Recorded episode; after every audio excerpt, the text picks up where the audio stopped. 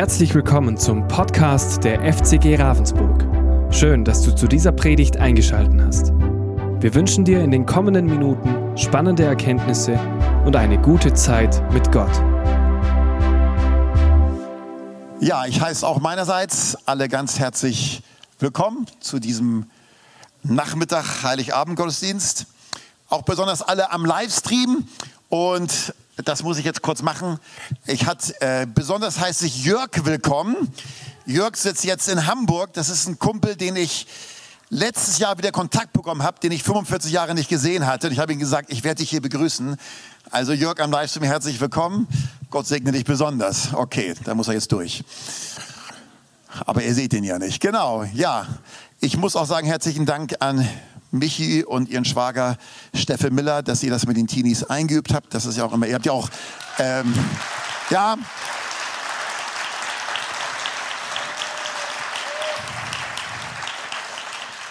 Da, ist auch immer, da liegt auch immer wirklich viel Zeit drin. Ihr habt ja auch andere Sachen zu tun. Wirklich super, freut mich sehr. Ja, Heiligabend, heiliger Abend. Deshalb wird es so genannt, weil eben Gott Mensch wurde, aus der Ewigkeit hineinkam. Jesus wurde geboren. Und das ist eine gute Botschaft, wenn man versteht, was damit zusammenhängt. Ich hätte früher, habe ich das null als gute Botschaft verstanden.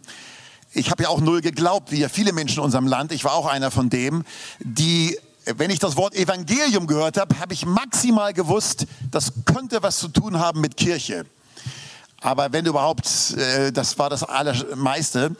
So, aber Evangelium heißt gute Botschaft. Und das, was wir heute hören, was wir gehört haben und auch was ich jetzt erklären will, ist eine gute Botschaft. Die Botschaft des Evangeliums. Evangelium heißt gute Botschaft. Ich war heute Nachmittag ähm, in der Tankstelle, als ich da reinging, heute Nachmittag, heute Vormittag war das, ähm, zum Bezahlen. Da liegen ja immer Zeitungen aus und dann lag da die Bildzeitung und dann stand, weiß ich, ob sie jemand gesehen hat oder vielleicht liest auch jemand Bildzeitung, äh, stand oben als Überschrift, heute nur gute Nachrichten. Und dann war die Hauptgute Nachricht für den heutigen Tag ganz groß abgebildet unter diesem Schriftzug, und zwar ein Riesenbild von Helene, Helene Fischer. Und dann der Satz, äh, Hurra, es ist ein, also Helene Fischer, die ist also schwanger, ist eine Sängerin, falls das jemand nicht weiß. Äh, und die kriegt wohl demnächst nächstes Jahr ihr Kind. Und die gute Botschaft, die war, dass man jetzt in der Bildzeitung lesen kann, ob es ein Junge oder ein Mädchen wird. Das heißt, für alle Menschen, die mit Ängsten rumlaufen zurzeit, die Frage nach dem Sinn des Lebens haben, andere Herausforderungen haben, die das Leben rüttelt und schüttelt, es gibt eine gute Botschaft. Helene Fischer kriegt ein Junge oder ein Mädchen. Ich meine, es ist schon eigentlich ein Armutszeugnis und es zeigt die ganze Armseligkeit unseres Landes, wie sich das in den letzten Jahrzehnten entwickelt hat. Wir sind wirklich ein, ein entchristliches Land. Wenn man, wenn man die Bibel kennt und was die Bibel sagt über Jesus und über das Evangelium, verstehen wir ein ein entchristliches Land. Es ist, ob jemand eine Saugglocke auf unser Land gesetzt hat und alles Christliche rausgesogen hat. Was im Eigentlichen mit Jesus und Bibel zu tun hat. Äh, das ist schon Wahnsinn, wenn das in einer Hauptzeitung unseres Landes die gute Botschaft am heutigen Tag ist. Okay. Ich möchte einen Bibeltext lesen. Ähm, manche dieser Verse, die ich lese, werden hier an die Wand geschmissen, manche nicht, aber ich werde es auf jeden Fall vorlesen. Aus dem Lukas, beziehungsweise Lukas steht dran, ich habe ein falsches Evangelium gesagt, Matthäus ist eigentlich, aber spielt keine Rolle. Matthäus Evangelium Kapitel 2, 10 und 11, hier steht glaube ich Lukas, ist dieser Text. Es geht um die drei Weisen aus dem Morgenland. Und als sie nun den Stern sahen, wurden sie hoch erfreut und sie gingen in das Haus hinein und fanden das Kind samt Maria seiner Mutter. Da fielen sie nieder und beteten es an. So, an dieser Stelle ist von diesen drei Weisen aus dem Morgenland die Rede. Könige ist ja in der kirchlichen Tradition mal so gesagt worden. Das waren keine Könige, Magier, Weise aus dem Morgenland, die diesen Stern beobachteten. Das waren weitgereiste, ehrbare, erwachsene Männer. Sie folgten dem. Sie kamen dort rein, wo Maria das Kind gerade bekommen hatte. und sie fielen auf ihre Knie und beteten das Kind an. Sie fielen auf ihre Knie und beteten Jesus an. Sie fielen auf ihre Knie und beteten Jesus, den Christus, an. Also Christus ist ja nicht der Nachname, sondern Christus heißt Messias, gesalbter Retter. So, weil diese Weisen, die sahen in diesem Baby mehr als viele, viele andere. Und darum beteten sie an. Und wenn man die Botschaft der Bibel auf sich, äh, wenn man die zulässt, wenn man die an sich ranlässt, natürlich muss man sie kennen und viele Menschen in unserem Land kennen sie nicht und ein bisschen will ich heute davon reinlegen an diesem Nachmittag. Ich kannte sie auch nicht. Wenn man die Botschaft der Bibel an sich ranlässt, in sich reinlässt, was sie über Gott sagt, über die Menschen sagt, über die Erlösungsbedürftigkeit des Menschen sagt, äh, dann über den Zustand des Menschen, äh, dass er zutiefst erlösungsbedürftig ist und dann aber die Lösung, die in der Person Jesus Christus kommt, wenn man das so versteht und in sich aufnimmt, dann fällt man auf die Knie vor Jesus. Wenn einem das alles klar wird, wenn einem das alles bewusst wird, was die Bibel hier sagt und uns verkündet, ja. Es ist so, wenn man, man beugt seine Knie nicht vor Jesus und in meinem Leben war es auch lange so, man wird seine Knie nicht vor Jesus beugen, wenn man das über ihn glaubt, was uns landläufig mittlerweile zumindest in diesem Land meistens verkauft wird über Jesus. Ja? Äh, dass er eine außergewöhnliche historische Persönlichkeit ist, besonderer, begnadeter religiöser Lehrer, Bringer einer neuen Moral und Menschlichkeit oder Vorbild für eine christliche Lebensethik, einfach Galionsfigur für unser christliches Abendland. Das ist so allgemein, wie man denkt. Und wenn man so über Jesus denkt, und so habe ich maximal über ihn gedacht, ich habe eigentlich überhaupt keine weiteren Gedanken gemacht früher, das bringt einen nicht auf die Knie. Das, dann findet man ihn interessant. Und es gibt viele Menschen in unserem Land, die Jesus interessant finden, sagen, interessante Figur. Gandhi ist auch interessant, aber Jesus ist auch interessant.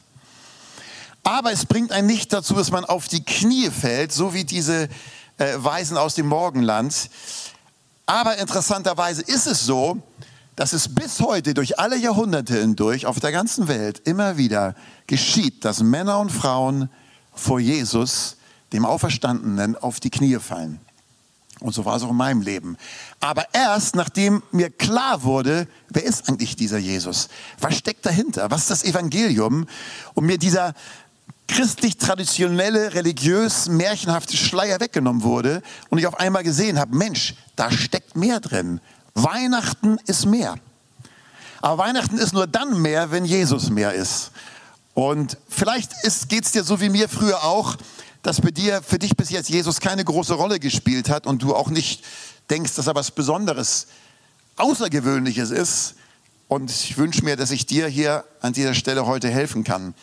Denn was die Bibel über Jesus sagt, äh, wenn man das aufnimmt, das lässt einen den Mund wirklich offen stehen. Es gibt Selbstaussagen von Jesus Christus, die er genannt hat über sich selbst. Das sind zu viele, um die heute zu beleuchten. Da haben wir nicht die Zeit zu, an so einem Heiligabend-Nachmittag Gottesdienst. Aber ich möchte mal drei rausgreifen, ganz kurz, wo Jesus selbst, was er selbst über sich behauptet hat, gesagt hat, und das sind eigentlich enorme Aussagen. Die erste Aussage steht im Johannesevangelium, Kapitel 8, Vers 12. Da sagt Jesus, ich bin das Licht der Welt. Ich bin das Licht der Welt. Wenn jemand mir nachfolgt, dann wird er nicht im Finsternis umhergehen, er wird das Licht des Lebens haben. Also hier steht, Jesus sagt, stellt sich hin und sagt, ich bin das Licht der Welt. Wenn mir jemand folgt, meiner Person, wird er nicht in Finsternis gehen, das Licht des Lebens haben. Und Finsternis in der Bibel, er meint nicht, meint nicht die Tageslichter, sondern es meint immer alles, was böse ist, alles, was zerstörerisch ist, alles, was diabolisch ist, sage ich mal, alles, was äh, mit Gottferne zu tun hat, mit, mit, mit, mit Lebenslehre, mit, mit Sinnentfremdung, mit Angst, das ist Finsternis.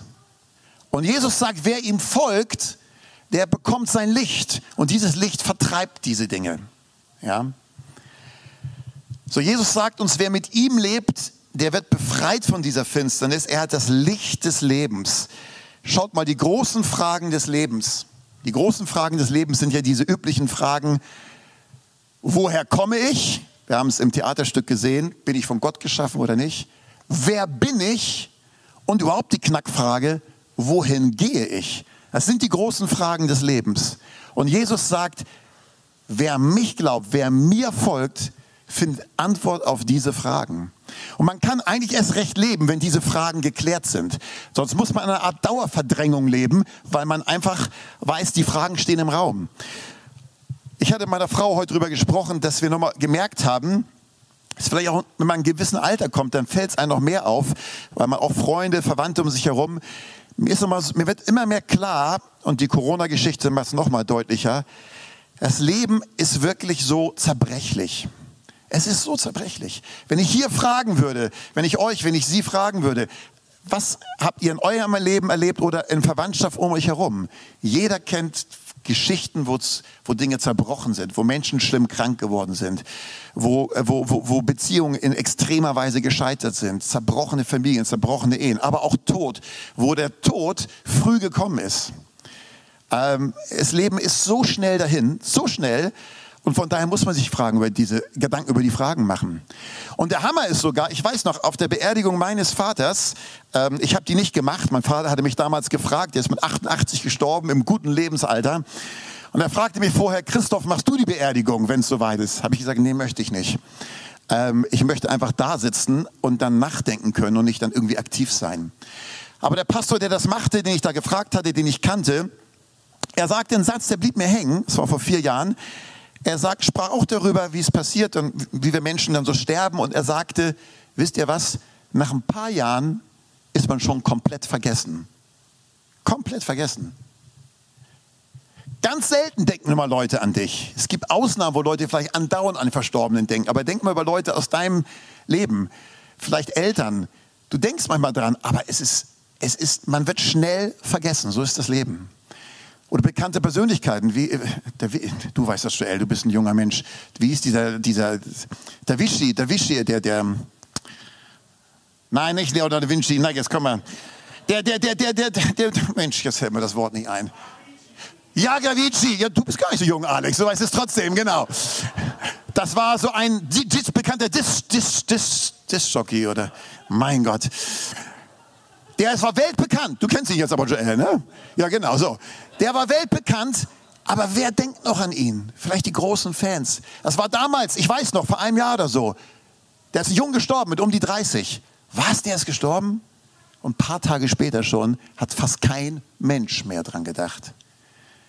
Und das ist die Realität des Lebens. Darum muss man sich Gedanken machen. Aber Jesus gibt Antwort auf die großen Fragen des Lebens. Er sagt einen weiteren Vers. Ich muss, ich will weitermachen von sich selbst. Johannes 6 ist auch ein Wahnsinns, wenn ich mal so sagen darf, Wahnsinnsvers. Ich bin das Brot des Lebens. Wer von diesem Brot isst, wird leben in Ewigkeit. Ich wünsche mir sehr, dass wir heute Abend zu Heiligabend richtig gut zu essen bekommen. Ich bekomm's. Also wirklich, ich freue mich sehr drauf. Ich esse recht gerne, wirklich. Man sieht es vielleicht nicht so an, aber ich esse sehr gerne. Ich bin in einer Dauerdisziplinierung, äh, weil ich so gerne esse, muss ich, ich krieg's, ich irgendwie hin bis heute noch. Okay. Aber Jesus sagt vorher, bevor diesen Text, bevor er das sagt, ich bin das Brot des Lebens, sagt er zu den Leuten, äh, sie wurden, er hatte ein Wunder getan, Brotvermehrung, und sie folgten ihm. Und dann sagt er folgenden Satz schaut, dass ihr euch nicht nur nach der Speise umschaut, die den Körper nährt, euer körperliches Leben erhält.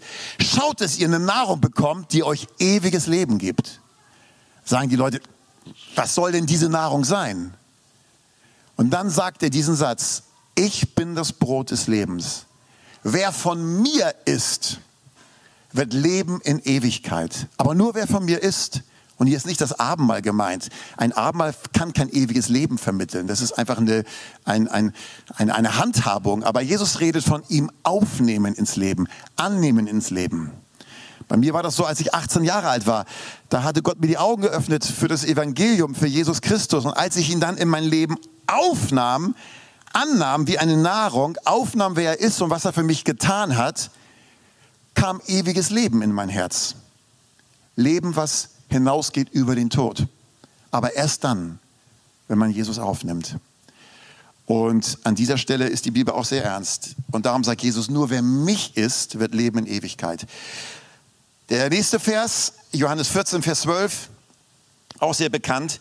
Ich bin der Weg und die Wahrheit und das Leben. Ist auch schon mal ein Satz, gell? Ich bin der Weg, ich bin die Wahrheit, ich bin das Leben. Niemand kommt zum Vater, niemand kommt zu Gott denn durch mich.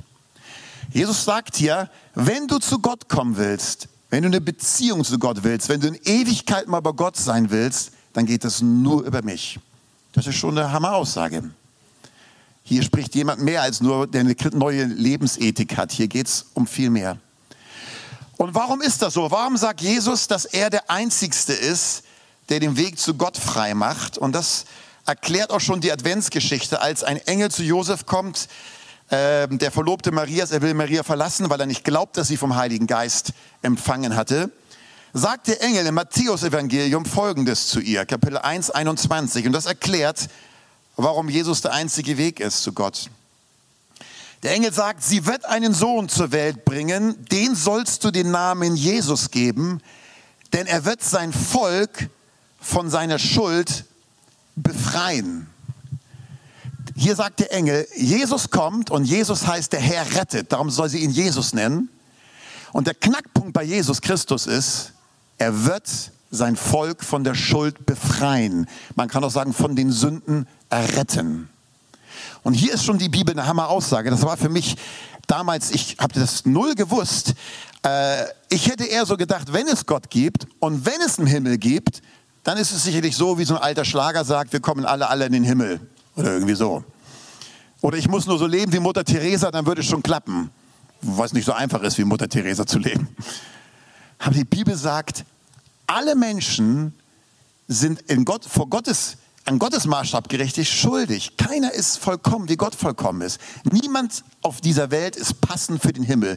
Weder Mutter Teresa noch der Papst, es sei denn, er hat Jesus. Das ist die Aussage der Bibel.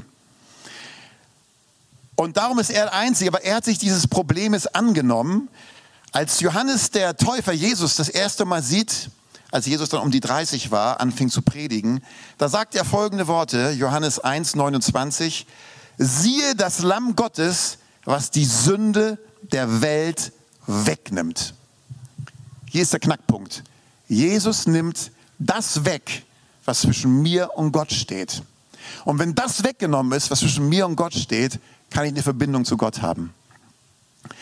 Und die Bibel macht es sehr deutlich. Entweder trage ich selber meine Schuld weiter, da wo ich gefehlt habe, und jeder von uns fehlt. Auch wenn du keine Bank ausgeraubt hast. Aber an Gottes Maßstab, deinen Nächsten zu lieben wie dich selbst und das sozusagen ständig, nicht einmal zu verfehlen, da verfehle ich zigmal am Tag. So, und entweder trage ich meine Schuld selbst, die Bibel sagt, entweder trägt der Mensch sie selbst, entweder bezahlt er selbst für sie, und die Bezahlung für die Schuld ist laut Bibel der Tod, die ewige Gottestrennung. Oder er nimmt an, dass Jesus am Kreuz die Schuld getragen hat, für mich bezahlt hat. Sein Tod am Kreuz war die Bezahlung für unsere Sünden, so sagt es die Bibel. Und da, wo Menschen ihre Knie vor Jesus beugen und das für annehmen, dankbar annehmen, dass er der einzige Weg ist, dass er der Erlöser ist, ihm danken, ich glaube, dass du für mich bezahlt hast. Ich nehme dich in mein Leben auf. Wo das geschieht, bekommt der Mensch Freispruch von seiner Schuld. Ewiges Leben. Wirklich. Wirklich. Es ist die Wahrheit. Ich habe das selber erlebt und viele andere Menschen. Das empfängt man dann, weil ein anderer hat schon für mich bezahlt. Und entweder muss ich selber bezahlen oder ich nehme die Bezahlung Gottes an, die mit Jesus in unserer Welt kam. Und dazu möchte ich dich sehr ermutigen, wenn du es noch nie getan hast, das erste Mal gehört hast. Lass mich nochmal Folgendes sagen.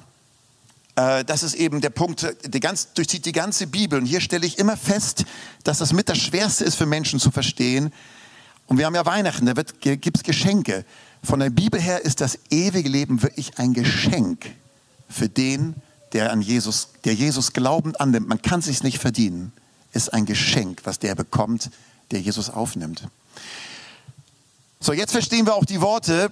Es hat ein bekannter Literaturwissenschaftler äh, und Schriftsteller C.S. Lewis, der ist schon mittlerweile schon einige Jahrzehnte tot.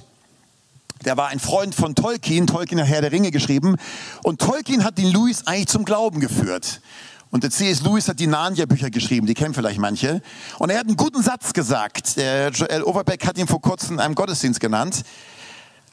Und wenn, ich, wenn wir das, was ich eben über Jesus gesagt habe, was er von sich selbst sagt, glauben, dann verstehen wir diese Aussage von Lewis. Er hat gesagt, wenn das Christentum falsch ist, ist es bedeutungslos. Wenn es stimmt, wenn es wirklich stimmt, dann ist es von unendlicher Bedeutung was es nicht sein kann, ein bisschen wichtig. Und das geht nicht. Entweder ist es nicht wahr und dann sollten wir es beiseite packen oder es ist wahr und ich gebe, es ist wahr und dann hat es unendliche Bedeutung bis über den Tod hinaus. Es geht um die Ewigkeit. Ich hatte äh, vor kurzem fragte mich jemand unserer Gemeinde, sein Vater hatte eine Herz-OP, eine siebenstündige Herz-OP, eine starke Herz-OP. Und da gab es Komplikationen danach und er sagte, ich kann die Ärzte schwer erreichen, weil die haben alle viel zu tun, die Ärzte zurzeit. Ich, ja klar, das ist alles logisch, kann man verstehen. Und da meinte ich, fiel mir ein, Mensch, ich kenne Kardiologen, äh, also Kardiologen sind Menschen, die sich stark mit Herzkrankheiten hier befassen, Ärzte, die sehr erfahren, die ist ja mittlerweile über 60. Die habe ich zwar seit drei Jahren nicht kontaktiert, aber ich schreibe sie mal an, sag mir, was er hat gerade. Ich schreibe sie an und du, dann kann ich dir weiterleiten. Die wird sicher antworten.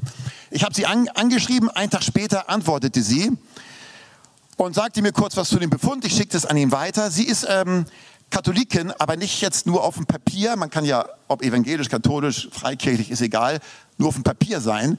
Sie war mit einer lebendigen Jesus-Verbindung.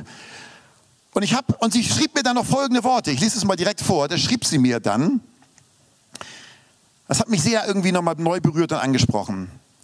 Sie schrieb dann, es sind, ich lese so direkt vor, wie sie geschrieben hat, es sind in jeder Hinsicht herausfordernde Zeiten.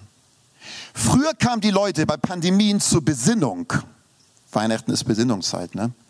Heute haben sie, Klammer auf, im wahrsten Sinn des Wortes, Klammer zu, eine Heidenangst oder wollen so hedonistisch weiterleben wie bisher. Also hedonistisch meint nur den nach kurzen, schnellen Genuss und sich nicht mit den großen Fragen des Lebens auseinandersetzen. Dann sagt sie noch, anstatt zur Besinnung und Umkehr aufzurufen, beschränken sich die meisten der Bischöfe auf Hygienemaßnahmen und Aufforderungen zum Impfen. Das hat mich nochmal neu angesprochen. Als, es, als die Corona-Geschichte anfing, habe ich für mich damals gedacht, Mensch, unser Land verliert etwas an Sicherheit, Stabilität, die Menschen, was sie bis jetzt Herren kannten. Das ist nicht mehr so ganz so da. Es ist doch eine Zeit, wo Gott, wo Menschen wachgerüttelt werden können, über die großen Fragen nachzudenken. Und das hat mich neu zurückgeholt, dass man sagt, Mensch, das Leben ist so ähm, sensibel, man muss doch die großen Fragen des Lebens klären. Und bei Jesus kann man sie klären. Und sie endet den Brief dann damit, mit so einem Satz, wachet auf, ruft uns die Stimme. So, und ich möchte das dir nochmal zusprechen. Wenn du das vielleicht noch nie so gehört hast, was du jetzt gehört hast, über das Evangelium, den Zustand des Menschen, über Jesus, dass er die großen Fragen des Lebens beantwortet, dass wenn man ihn glaubend aufnimmt, ewiges Leben empfängt. Ähm, Licht fürs Leben. Es ist vollkommen was anderes als, als, als ohne ihn dann möchte ich dich sehr ermutigen. Margit, darfst du mal nach vorne kommen? Ich mag immer gerne, wenn ich so letzte Worte habe, dass noch mal ein bisschen Musik gespielt wird. Dann möchte ich dich sehr ermutigen, aus eigener Erfahrung heraus, nimm das Liebesangebot Gottes an. Jesus bezahlte für deine Schuld am Kreuz, damit du einmal in Ewigkeit nicht bezahlen musst. Und wir haben das Lied gehört, das letzte Lied war From Now On, von jetzt an.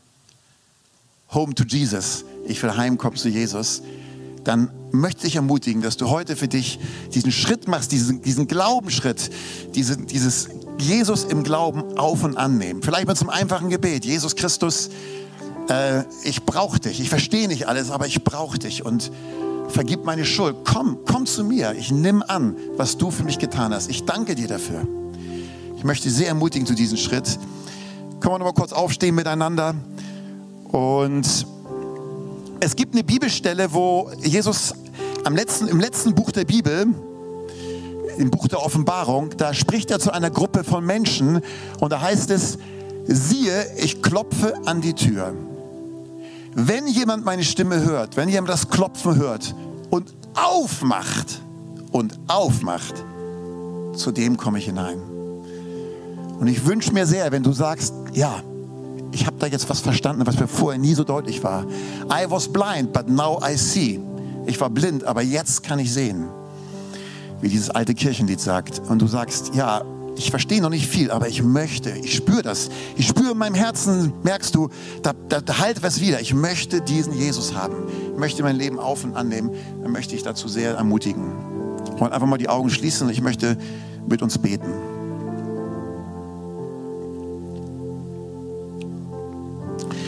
Möchte einfach mal kurz fragen, es wird eine Hilfe für dich sein. Wir halten einfach mal die Augen geschlossen. Es ist eigentlich überhaupt nichts Peinliches, aber trotzdem mal eine Hilfe jetzt vielleicht für dich. Wenn du sagst, ja, das hat mich irgendwie angesprochen und ich habe gemerkt, das ist stimmig für mich und ich spüre in meinem Herzen, da gibt es ja auch die großen Fragen des Lebens, viele andere Dinge. Ich will Gott in meinem Leben. Ich will nicht nur eine kirchliche Tradition oder sonst was. Ich will Jesus in meinem Leben. Ich möchte ihn bewusst annehmen. Ich möchte dankbar glaubend ergreifen, was er für mich getan hat. Wenn du merkst, ja, das will ich, ich will Jesus mein Leben, magst du mal ganz kurz die Hand heben, kannst du dann wieder runterheben. Ich bete ein allgemeines Gebet von hier. Dankeschön. Gibt es noch mehr Menschen? Danke, danke. Dankeschön. Dankeschön. Danke. Das ist ein ganz besonderer Moment. Wir wollen das nochmal ganz ernst nehmen. Jesus sieht diese Hand. Die Hand ist ein Ausdruck deines Herzens. Und ich bitte mal jetzt Folgendes zu machen. Spiel ruhig weiter, Margit. Ähm, dass wir, ich möchte die Menschen, die die Hand gehoben haben, mit einem Gebet helfen, was ihnen helfen soll, so diesen Jesus anzunehmen, einzuladen. Damit sie aber das nicht alleine beten, bitte ich alle, die hier sind, die für sich sagen, ich glaube bereits an diesen Jesus. Jemand, der sagt, ich glaube das nicht, der muss das nicht tun. Du sollst ja nicht heucheln. Aber alle, die sagen, ich glaube bereits an diesen Jesus, ich bete ein Gebet vor und ihr betet, wir beten das alle laut mit zur Unterstützung für die, die jetzt die Hand gehoben haben, okay? Aber ihr, die Hand gehoben habt, betet das von Herzen mit. Es kommt nicht auf die Formulierung an, euer, euer, euer Herz kommt an, aber Gott nimmt es wahr. So, ich bete mal und Satz für, nach, Satz für Satz beten wir nach. Es ist einfach nur eine Hilfe, einen ersten Schritt auf Jesus zu. Herr Jesus, ich komme zu dir. Herr Jesus. Wäre schön, wenn die, die bereits an Jesus glauben, das lauter mitbeten. Ist einfach als Hilfe, okay? Ich mache es nochmal. Herr Jesus, ich komme zu dir. Herr Jesus, danke, dass du gekommen bist. Und danke, dass du für mich gestorben bist. Und danke, dass du, dass du für meine Schuld bezahlt hast. Dass du für meine Schuld bezahlt. Ich nehme das dankbar an. Ich nehme das. Ich nehme deine Vergebung dankbar an. Ich nehme deine und lade dich in mein Leben ein. sei von nun an mein Herr und der Hirte meines Lebens. Sei von nun an mein Herr, der Hirte meines Lebens. Licht des Lebens, dir will ich folgen. Licht.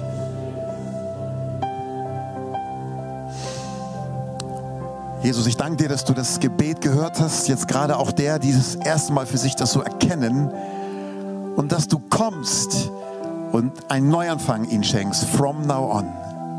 Ich danke dir von ganzem Herzen, öffne ihnen mehr und mehr die Augen für dich, für deine Liebe, für deine Realität, dass dieser heilige Abend heute ihr heiliger Abend ist, dieser Neubeginn. Ich danke dir, du nimmst uns ernst, du nimmst unseren Glauben ernst und du hast gehört.